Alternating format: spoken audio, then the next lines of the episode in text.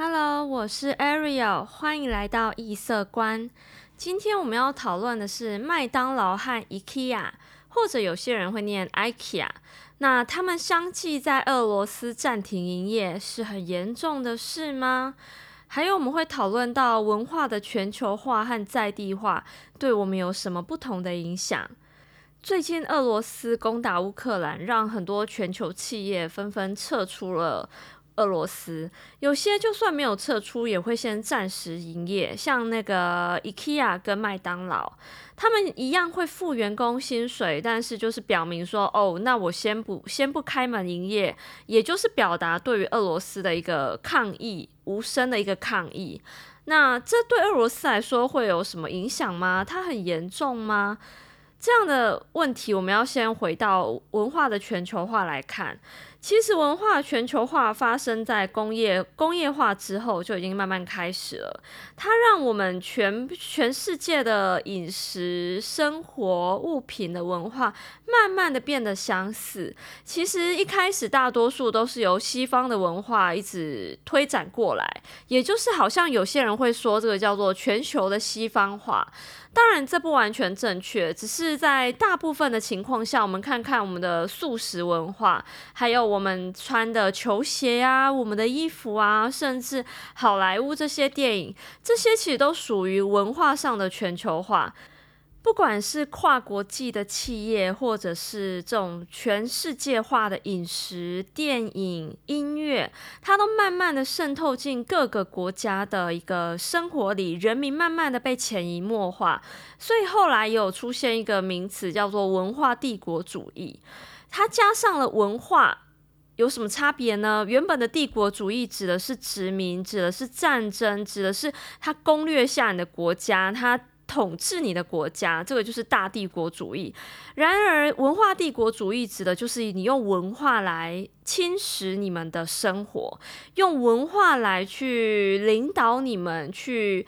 统合你们这样说好像有点夸张了，但有些历史学家的这个史学观就认为，文化也是统治的一环，不只是政治、军事和经济。好，那这个影响其实相当大的，因为我们在地的文化，我们属于，例如我们属于台湾的文化，就会慢慢的变得弱势。我们好像没有属于我们台湾的一个特色来展现给大家看。那这样的话，我们就失去我们的优势，优势。其实不只是硬实力，软实力也是很重要的优势。所以在文化全球化之后，大家纷纷开始警觉到：哦，不行，这个影响跟冲击太大了，我们丧失我们每个国家应该要有的特色。好，这个一开始是谁先提出来的？是法国。法国在联合国会议的时候，首先提出一个叫做经贸协议之外，我们要一个叫做文化例外的一个原则，也就是我们各个商品有形的一个物品的关税，我们可以去关税。我们可以让它做一个更好的一个跨国际的流通，但是文化不行。法国说文化必须例外，因为文化跟实质的物品不一样，它等于是我们法国人的精神，我们法国人的。灵魂，我们不能让它变得像物品一样被各国的，尤其是呃以主流来说就是美国，我们不能让美国的这个文化慢慢的变成我们法国主流，我们法国的文化会慢慢被侵蚀殆尽。那由法国先开枪之后，各国纷纷也开始思考这个问题：我们要怎么样能够凸显我们这个自己国家的特色，而不被文化全球化这样的主流文化慢慢的去侵蚀掉？这就是大家开始去思考文化全球化所带来影响的一个起点，也是文化在地化的开始。文化在地化，大家就开始去凸显、去保存、去拓展自己的优势，去发掘自己文化的一个优点，甚至去发扬它，不让美国或者是所谓西方的文化专美于前。这个首先就会从文化资产开始，也就是保存开始。我们要怎么样去保护、保有，甚至去修复我们原本有的文化呢？不管有形还无形，像日本就有推出一个叫做奈良真实性文件，他们当时在国际上强调，我们的文化不能只是。有形的，我们不能只强调它的完整的样子，我们更要去强调真实性。什么叫真实性？也就是在抽象面、精神面，它是不是能够保有该地方的一个文化特质？好。日本他在谈论文化资产的时候，他用一个真实性去讨论他们的文化。那在台湾的话，其实，在前几年开始，公视以及各个电影方面也开始强调着台湾的在地性。许多民间团体和艺文人士也开始在思考，是不是像大甲妈祖绕境这样子的一个活动，它其实也是属于我们台湾的一个文化。它不只是宗教的一个行为，它其实就是我们在地生根的文化的一部分。那另外像电音三太子，我们以前会认为说，哦，它好像是那种八加九那种在进行的活动，但其实你把它用一个文化保存的角度来看的时候，它其实也是台湾在地文化的一部分。所以这些有形无形，甚至是到我们看到很多工艺师、工匠师。